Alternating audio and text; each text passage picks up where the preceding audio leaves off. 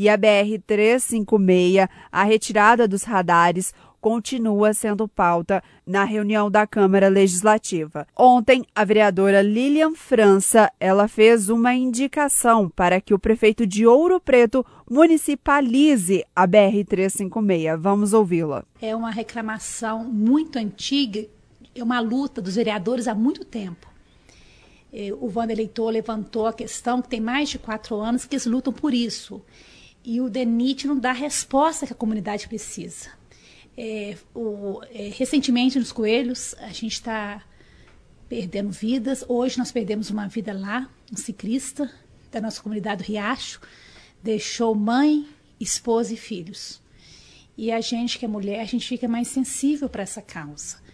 É, perdemos uma senhora também muito jovem, deve ter uns 15 dias, na, na véspera, a comunidade dos Coelhos é, um manifesto eu não pude estar presente porque já tinha assumido outro compromisso, mas eu sou apoiadora da causa que precisa voltar ao radar o mais rápido possível.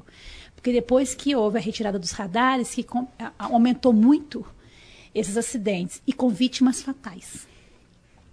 E em Taberito, que é a cidade nossa aqui vizinha, é, nós, tem, nós tivemos como exemplo o prefeito Orlando Caldeira, ele fez um ofício ao DENIT se não me engano, 4 de dezembro, solicitando que pudesse municipalizar a área que vai até o Marzagão.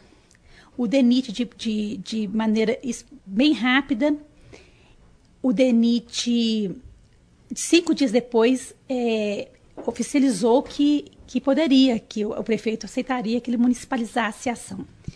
Então, é a única maneira que eu vejo rápida da gente, é gente resolver essa quantidade de óbito que está tendo na região do, dos Coelhos, na região de Bucaina, lá em Cachoeira do Campo também.